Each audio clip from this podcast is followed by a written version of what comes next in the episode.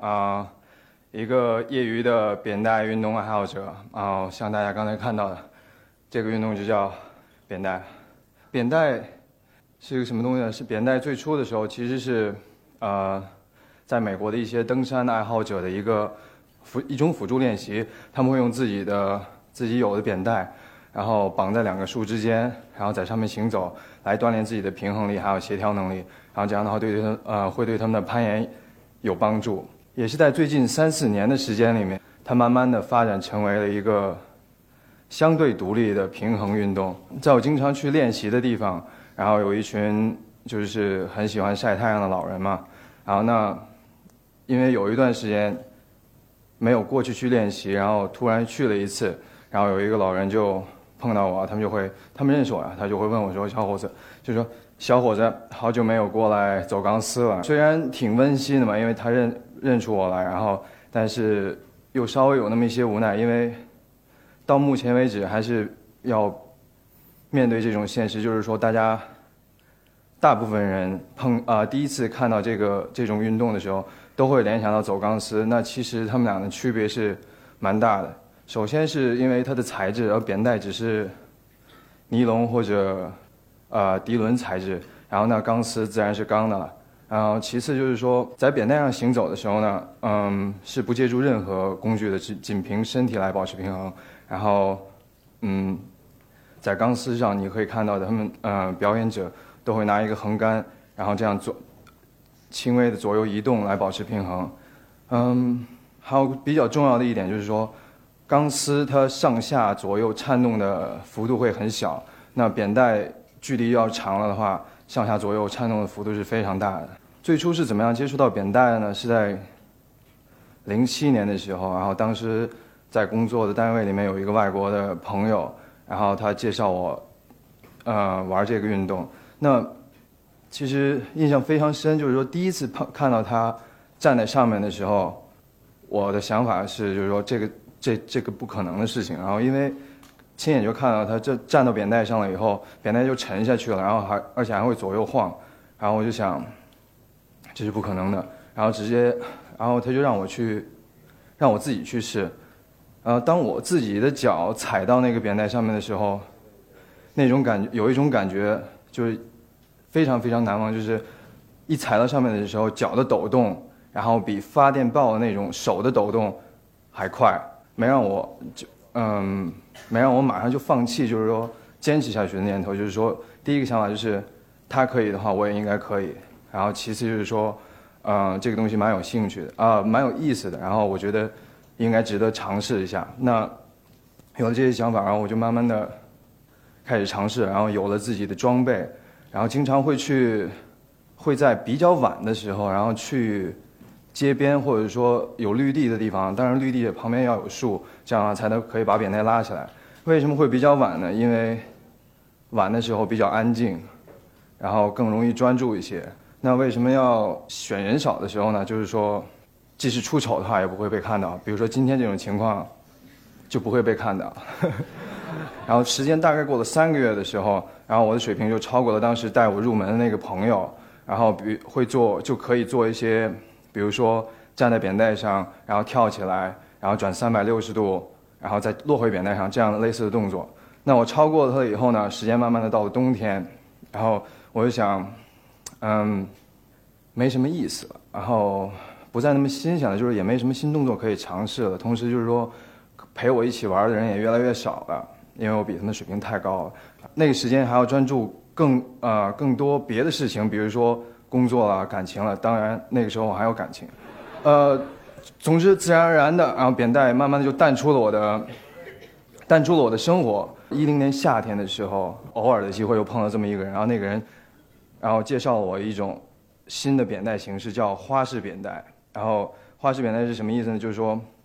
它可以在上面完成一些之前想都没有想过、想都想不到的动作，或者想都不敢想的动作，比如说各种空翻，还有转体，嗯，更高的弹跳啊，这种很夸张的动作。我就觉得，呃，当时有一种就是小宇宙又被激发了的感觉。我想，不行，我得我得再捡起来，然后继续玩儿。然后结果我就捡起来了，捡起来了，一直玩儿玩到现在。哦，这个就是花式扁带，是在今年年初的时候，北京的一个户外用品展里面的扁带比赛中，然后夺冠的夺冠了以后，然后我很开心，然后就拿着奖杯，然后抓着奖牌，在在上面做了一个动作。这个动作是你要用站站立，然后跳起来，然后用屁股接触扁带，然后利用它的弹性，然后再反向转身一百八十度，再坐回到扁带上，然后再站起来。当然，就是说这只是花式其中一种。然后下面的话，这是我经常练习的地方。然后图片里面这个内容是，呃，这个长度是大概一百一十米。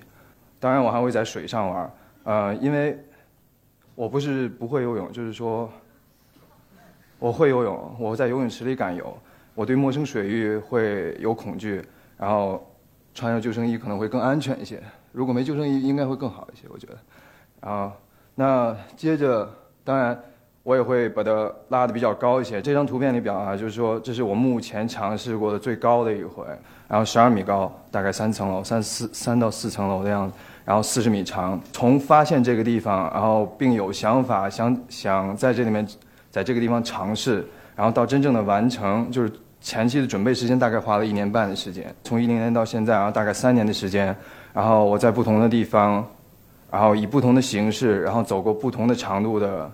扁带，那也在去年，在一二年，就是去年五月份的时候，比较比较顺利啊，成功的走了一条大概是呃，应该是一百五十米长度的，然后扁带。在今年年初的时候，有一个朋友也是一起玩的，然后他走了一条，啊，比我多走了十米，然后我就想，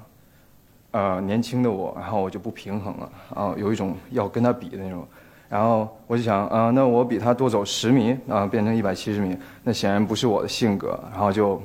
我就决定去试一条两百米的。有了这个计划，然后我就开始行动了。然后，但行动开始了，马上就碰到了问题，就是去哪里找这么合适的场地。然后我就动用周围的朋友，然后帮我留意类似的场地，然后看看是不是有合适的地方。那最终在温玉河那附近，啊。找到了这么一片场地，然后找到了以后就开始开始练习了。然后因为当时是冬天，然后北京的风也蛮大的。然后一般情况下就是扁带长度上去了以后，然后如果有风，扁带会成弧形，然后上下比较有规律的晃动。像在这张图片里面大家看到，这是我当时练习的时候朋友帮我照的。这一天有风，然后即使我坐在中间的情况下，然后我身后的扁带。晃动都很诡异，然后呈现了 S 型那样，更不要提在上面走了。而且当时的温度也比较低，然后就在这种环境下折腾了大概三四次的样子吧。然后冬天都快过去了，然后我也没有成功。当我在当我想去做更多的尝，就去同一个地方去做更多的尝试或者练习的时候，然后再杀回去，然后看到看到就是说。那个地方已经种种满了小树苗了，然后就是说基本上没有没有场地可以可以练习了。然后这个时候我又要又得重新去找新的场地，然后嗯稍微有点沮丧，不过又回回头又想一下，就想这可能是可能是上天安排好的，就是说你应该休息一段时间，不应该一直这样这样折腾自己，然后休息一段时间，然后也许事情又会好了，慢慢来，不着急。然后然后我就我就歇了，歇了以后。嗯，同时，但没有完全的歇下来，呃，就是说利用歇的这段时间来做更多的适应性练习，比如说练耐力这些。嗯，那又过了一段时间，那只是很偶然的机会，然后跟朋友约着出去玩，他就说，那我们去原来那个地方，然后试一试，然后其实就是抱着试试试试看的那种态度，然后去去那边，然后去那边，然后还算是第一次的时候。然后差了大概十米的时候掉下来了，然后主要是因为，呃，快快到终点的时候，我要躲一个树枝，躲过了以后，然后我以为稳住了，然后就就很放松了，然后因为当时也想就是说，哦，我快走过去了，前面距离不短了，啊，不不长了，然后应该很容易了，然后就就放松了，放松了，然后紧接着就没有平衡啊，就掉下来了，很沮丧，然后因为就差那么一点。还好，就是又过了一段时间，在第二次去尝试的时候，就还算比较顺利的，然后走过去了，就是终于完成了这个项目。然后，嗯，并且是往返那样。然后在完成了的时候呢，我记得就是说，并没有像我想象最初想象的时候会很兴奋，然后只是觉得嗯一件事情完成了比较释然，然后同时比较深刻的感感触到就是说当时的一种心态应该是不对的，或者说我个人认为应该是不对的，就是嗯我觉得任何运动嗯到最后的话不应该是不应该是去跟别人的记录。然后去比，然后竞争这样，然后应该是不断的，然后量力而行的挑战自己这样，然后而且还还要健康快乐的坚持下去，这才我认为的啊运动应该有的一种状态。扁带和我的关系，或者说扁带在我生命中的一个一个定位，然后它可以让我更静下心来去思考一些。嗯，生活中比较简单的一些道理，然后，嗯，其实它应该就是说更更像更像一些，就是说可以指导我如何比较好的生活下去的一种信仰。我个人认为是一件幸运，而且还是件幸福的事情。那更幸运和更幸福的事情呢？我觉得是有朋友可以陪着你，然后陪你一起这样折腾。然后就像就像电影《嗯荒野余生》（Into the Wild） 里面一句台词讲的，呃，幸福只有分享才是才是真实的。然后我觉得这句话说的非常非常好。然后这段演讲题目叫“扁带人生”，那我觉得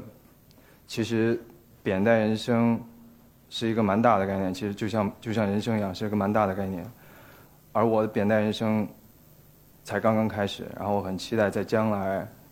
有更多的去、更多的挑战，然后更多的、更多的体会，有更深的领悟那样。好，谢谢大家。